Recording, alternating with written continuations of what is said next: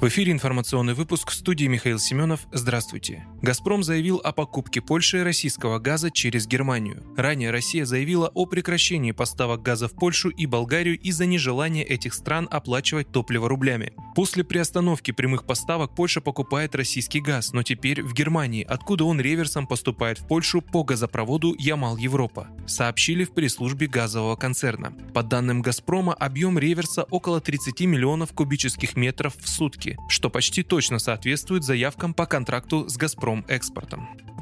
Нарышкин считает, что Польша планирует ввести на Украину миротворцев. По мнению главы службы внешней разведки Сергея Нарышкина, власти Польши рассматривают ввод на территорию Украины миротворческих сил под предлогом защиты от российской агрессии. Как утверждает разведка, миротворческий контингент Польша разместит там, где вероятность столкновения с российскими войсками минимальна. Власти Польши уже выступили с такой идеей. Ранее вице-премьер страны Ярослав Качинский заявил о необходимости отправки на Украину миротворческой миссии НАТО. Генсек НАТО Йенс Столтенберг отвечая на вопросы о возможности отправки миротворцев, заявил, что Альянс не будет направлять свои силы на Украину. Против отправки миротворцев НАТО выступили также Германия и США.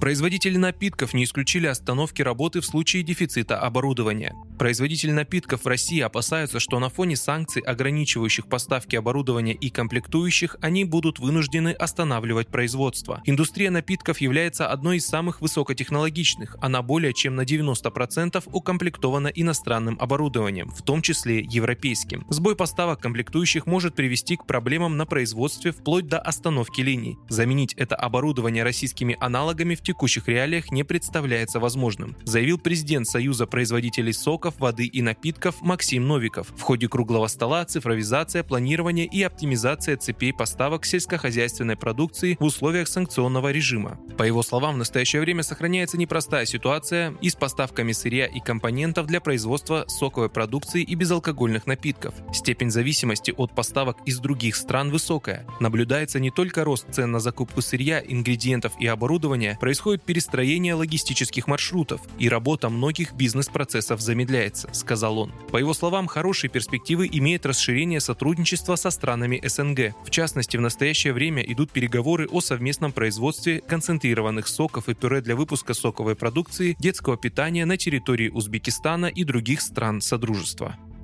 Более 100 тысяч пользователей установили российский магазин приложений для Android-устройств RuMarket, запущенный генеральным директором Gett в России Анатолием Сморгонским две недели назад, сообщили ТАСС в пресс-службе RuMarket. Самым загружаемым приложением в RuMarket стало приложение Альфа-банка. Лидером по скачиванию в категории «Городские приложения» стало приложение транспортной карты «Тройка», с помощью которого можно пополнить или проверить баланс проездного, пояснили в пресс-службе. Также в приложении появился отечественный аналог Instagram соцсеть Now, а также бизнес-мессенджер и таск-трекер tada.team, чат знакомств Galaxy и несколько сервисов Яндекса, Яндекс Браузер и приложение Яндекс с голосовым помощником Алиса. Также сервис столкнулся с большим количеством количеством кибератак с момента анонса. Об этом сообщил основатель и CEO Румаркет Анатолий Сморгонский, слова которого приводит пресс-служба. Вы слушали информационный выпуск. Оставайтесь на справедливом радио.